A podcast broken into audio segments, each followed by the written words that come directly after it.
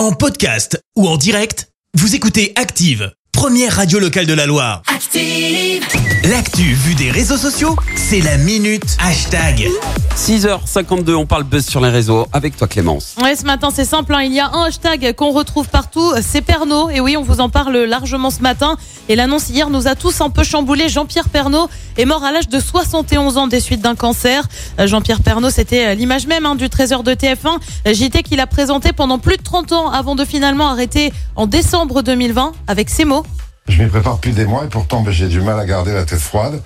Alors comment le pourrais-je après euh, tant d'émotions, de surprises et surtout euh, après 33 ans avec vous, on a créé des liens très forts. Je voudrais vous dire que j'y ai mis toute ma passion pendant presque la moitié de ma vie, vous le savez. C'était un honneur de pouvoir traverser la petite, la grande histoire du monde euh, grâce à vous, à votre fidélité et pour beaucoup, eh oui, celle de vos grands-parents et de vos parents. Ça a été une extraordinaire euh, aventure d'impulser le travail de tant d'équipes pendant toutes ces années. Ah oui, Jean-Pierre Pernaud, hein, ça a été quelqu'un qui était euh, présent dans notre quotidien. Perso, c'était le JT que ma mamie regardait quand j'étais petite et que j'allais chez elle le mercredi midi. Et ce matin, il n'y a qu'à regarder notre publication Facebook et c'est près de 300 commentaires et 2500 j'aime pour comprendre qu'il représentait quelque chose pour tout le monde.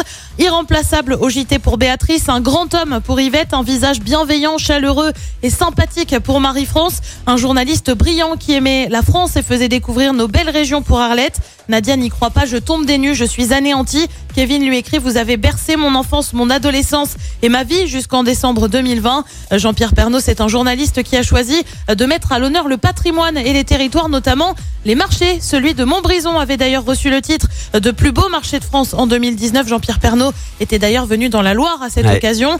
Et ce matin, il y a un tweet que je voudrais partager avec vous, celui de la remplaçante de Jean-Pierre Pernaud, Marie-Sophie Lacaro, avec une photo d'elle et Jean-Pierre Pernaud et un emoji, un cœur brisé. Jean-Pierre Pernaud est décédé hier, il avait 71 ans. En plus, il avait ouvert une, une chaîne spéciale pour euh, les villages de France, ouais. les régions, etc.